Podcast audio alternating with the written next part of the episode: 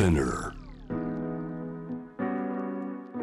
グローバーがお送りしております。J-Wave JAM THE PLANET 今日のニュースエキスパートはドイツのテレビ局プロデューサー翻訳著述など、えー、幅広くご活躍マライ・メントラインさんです。マライさんの、えー、お話しくださる最新ニュース。ウクライナへの武器供与について揺れるドイツの立場。マライさん日本でももちろん報道は、えー、多いですけれどもドイツでも連日こういった報道は続いているんですか？そうです。あのドイツでもやはり、えー、今回のその武器供与の件はもうトップニュースになっているんですね。うん、でちょうどあの20日からあのドイツの西部にあるあのラムシュタインという米軍あの基地あるんですけど、はい、そこでウクライナ支援国のあの会合が行われていて、まあ、今後ウクライナをどのようにサポートできるのかっていうこう話し合いが行われたんですね。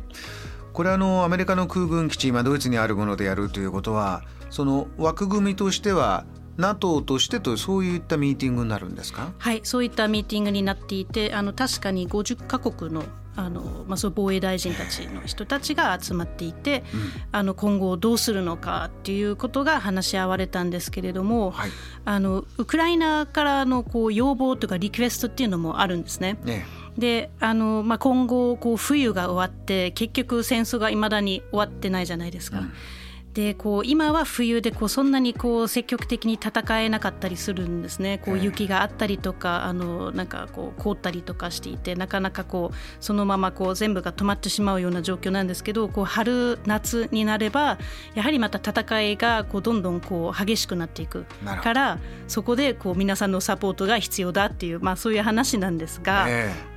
そこはあの、まあ、一つこう大きなテーマが今あってそれがドイツの戦車なんですね。ドイツの戦車。はい、うん、あのウクライナはぜひあのドイツ製の戦車を使いたいということでこう、まあ、リクエスト出してるわけなんですけど、ええ、それに対してドイツは一応あのマルダーっていうこう小型の戦車をあのもうあの送りますよってこう約束してるんですね。はい、でマルダーっていうのはあの歩兵戦闘車っていってこう小さめでこうどちらかというとその兵士をこう速やかにこう運ぶためのものですね。こうたた戦車ザ戦車みたいなこう戦うっていうのがではないんですね。輸送がメイン輸送がメインですね。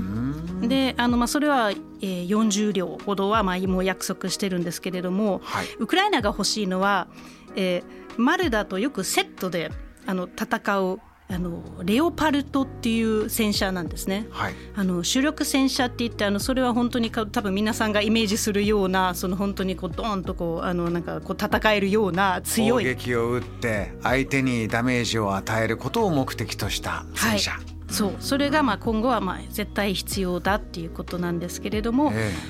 ドイツはちょっと渋ってるんですよね。なぜなんでしょうか、うん、あのドイツは、えーと、なんで渋ってるかっていうと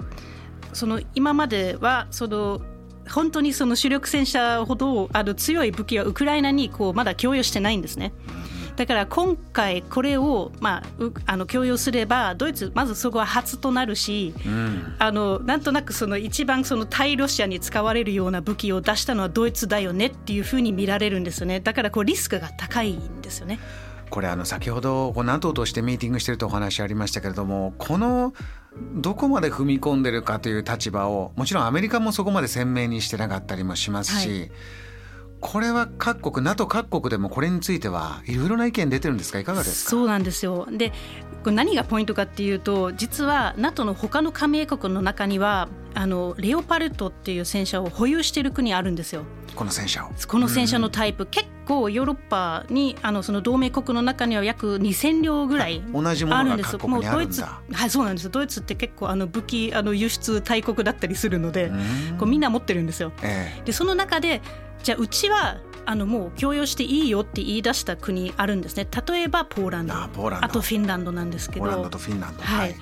ただもともとドイツが作った武器なので実はそれをこうウクライナに送り込むためには許可が必要なんです。ドイツが承認しないとそれがダメ。な結局そうなんですね。またドイツに戻ってくるんですねその決断が。そうなんですよ。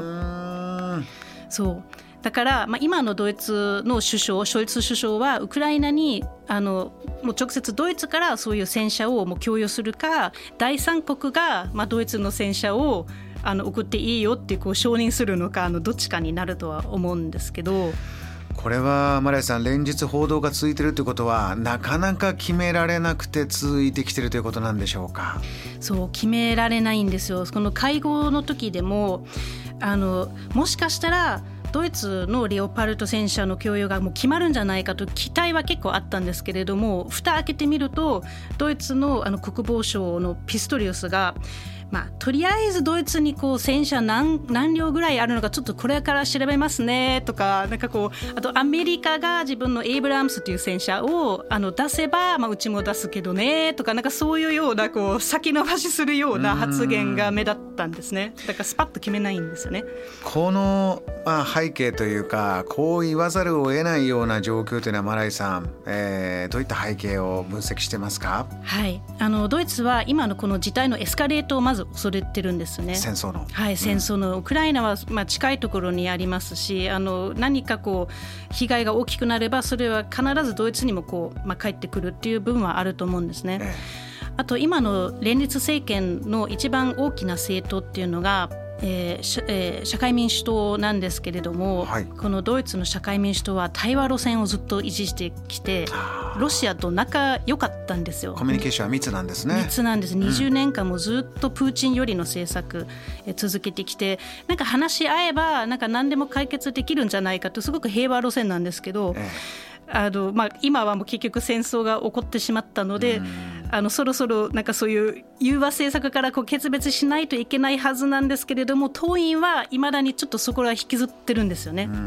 っていうのがあります。あともうもっとあの話が戻るんですけどドイツがあのナチスの時に、まあ、ソ連と戦っていてもう膨大な被害をこうロシアソ連ですけど与えたのであのロシアに対する武器はもうちょっと供与できないよっていうことを言ってるんですけどただまあよく考えるとソ連の中にはウクライナがもともと入ってたのでなんかそのソ連と戦ったからどうのこうのっていうのは実はあまり成立しない話ではあるんですね。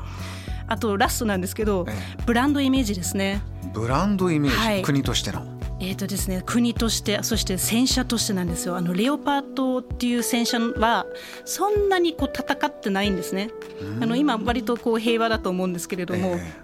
もしあのこのレオパート戦車を供与した時に実はすごく弱かったりとかしてあのものすごくなんかそこら辺のなんかこう欠陥が明らかになればブランドイメージが落ちるんですよね国としてのその、まあ、経済の部分ですねこの武器の輸出で、はい、えー、回っていた経済のところも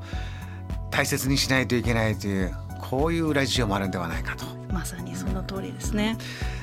マライさん普通に暮らしている皆さんっていうのはこういうものへの反応、まあ、人それぞれだと思うんですが、えー、ふるさとにも帰ってらしてどういったあの会話というかムードがあるんですか？